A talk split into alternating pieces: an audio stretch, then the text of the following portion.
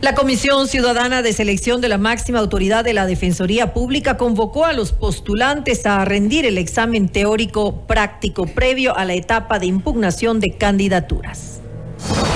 Esta es la entrevista de Fausto Yepes, hoy con...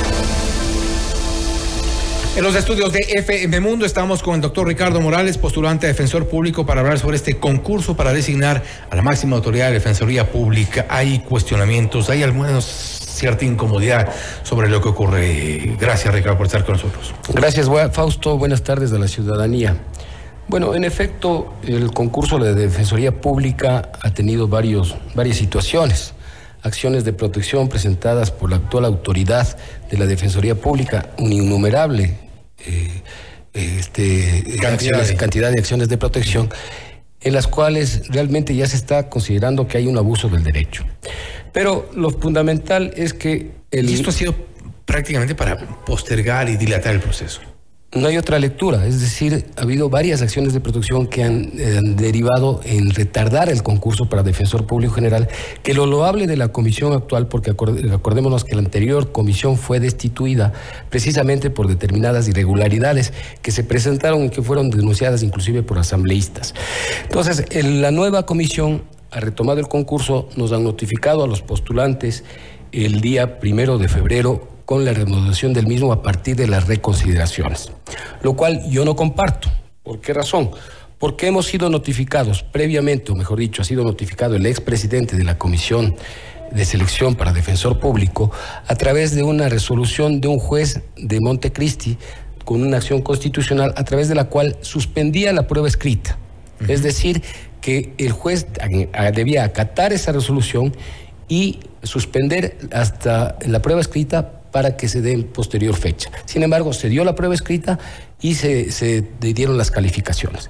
La nueva comisión, yo he pedido, yo he solicitado a la comisión actual una impugnación a través de la cual yo solicito precisamente que se retome el concurso a la prueba escrita, inclusive que se eh, vuelva a nombrar el notario, porque el notario legalmente, de acuerdo al reglamento, debe ser nominado por el Consejo de Participación qué Ciudadana. la prueba escrita? Porque precisamente había una acción de protección, una resolución de un juez constitucional que determinaba antes de la realización de la prueba escrita, esto es a las nueve horas, minutos antes, determinaba que no se, que se suspende el concurso y no se lleve a cabo.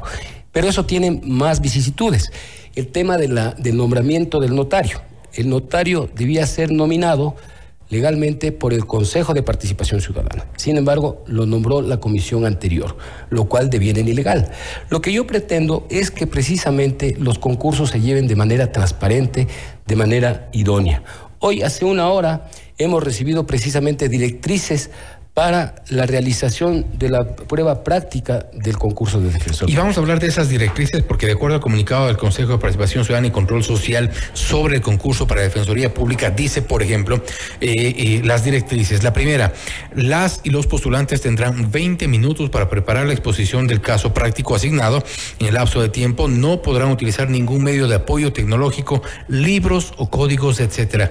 Esto un poco como que eh, deja un vacío ¿por qué no podrían utilizar los códigos?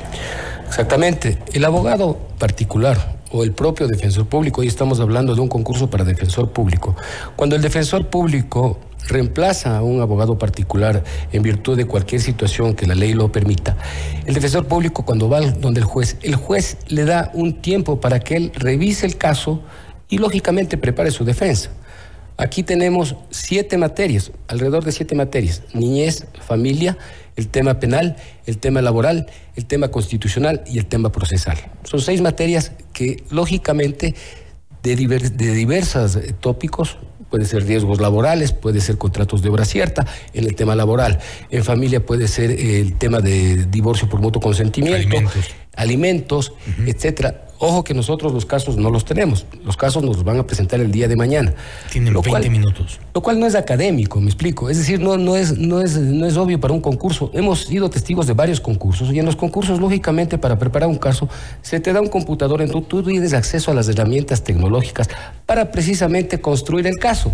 Todo abogado tiene que construir una teoría del caso. Y en la defensa... en cualquiera de los casos emblemáticos, en cualquiera de las audiencias ha ocurrido esto. en cualquiera de las audiencias ocurre esto. Entonces hoy sorpresivamente nos eh, viene esta comunicación en la cual aparte solamente nos permiten eh, este, ir con un papel y un lápiz para preparar el, el caso en mención. Está bien, nosotros somos los abogados y quienes me escuchan y son colegas, tenemos una especialidad, puede ser en constitucional, puede ser en penal, pero realmente abarcar todas las materias comprende una dedicación especial. Y particularmente para una prueba práctica, lógicamente hay que construir el caso. Entonces, pero voy más allá.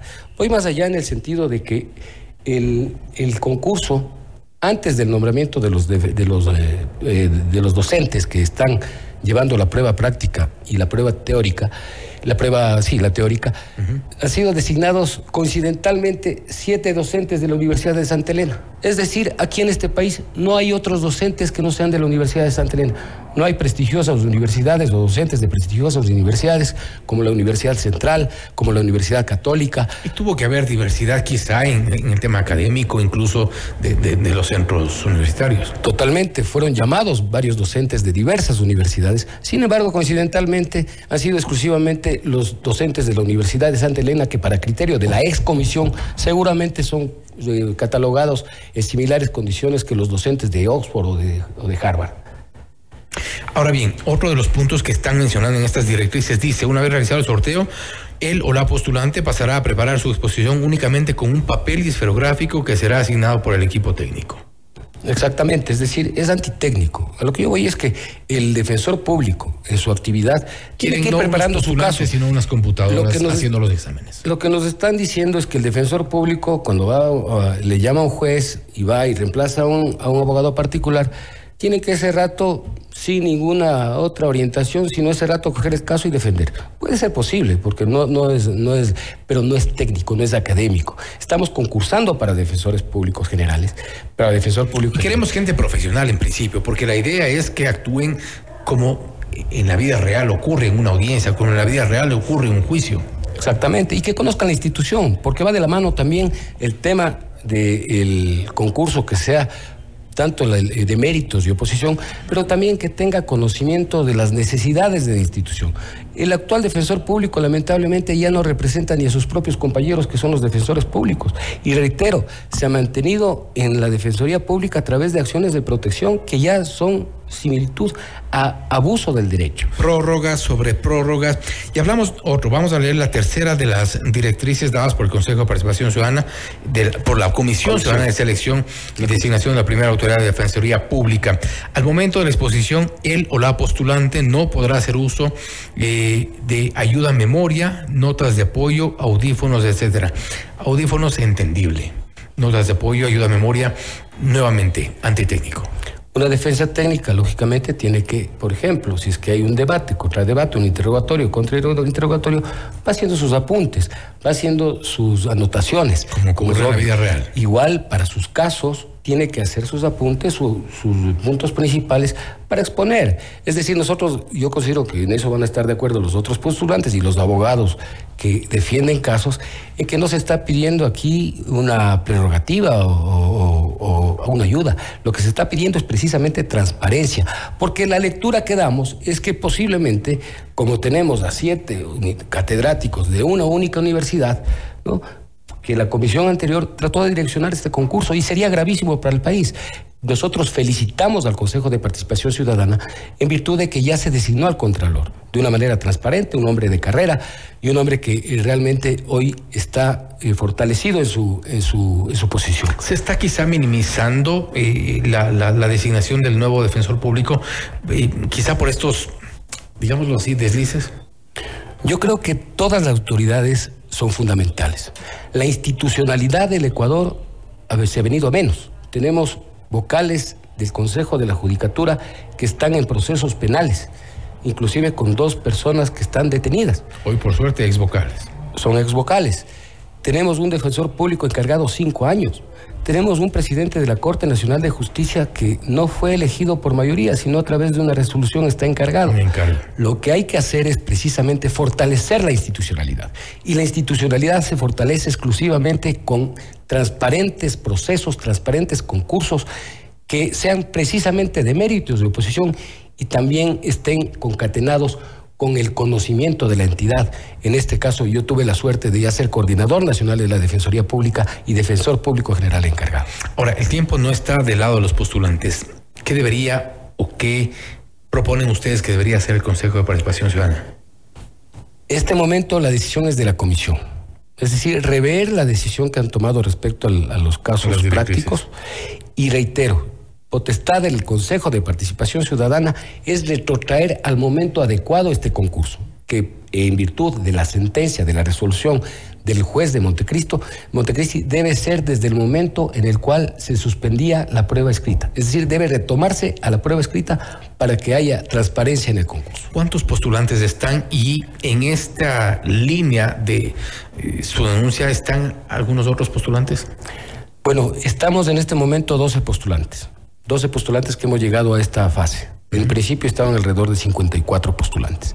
Entonces es la fase final, de aquí viene la fase, la, prueba práctica, si es que no se hace lo, correcto, que es lo que yo sugiero, y vendrá la etapa de impugnaciones.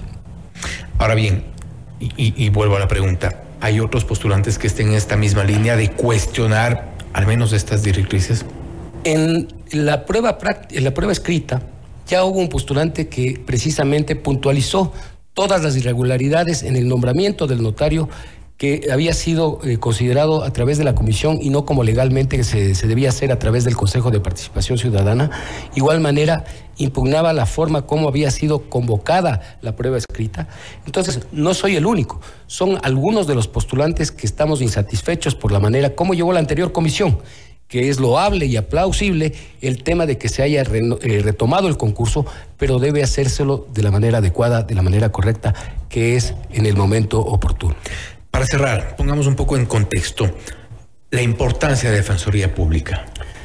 La Defensoría Pública es tan importante para la ciudadanía porque garantiza los derechos de las personas que vienen de sectores vulnerables, es decir, de quienes requieren de atención prioritaria. Esto es personas adultas mayores, niños, niñas, adolescentes, madres, embarazadas, personas privadas de libertad, víctimas de personas privadas, víctimas, víctimas de, delitos, eh, el tema de los eh, este, eh, temas de violencia sexual, temas de, de violencia psicológica, es decir, defiende, defiende los derechos de quienes no tienen un abogado particular, de quien tienen, no tiene los recursos para garantizar una defensa técnica a través de la experiencia, ¿cuáles son los casos que mayormente se, se ocupa la Defensoría Pública? Bueno, tiene casos de niñez, temas de alimentos. Que son los principales, creo yo. Son el mayor número, exactamente.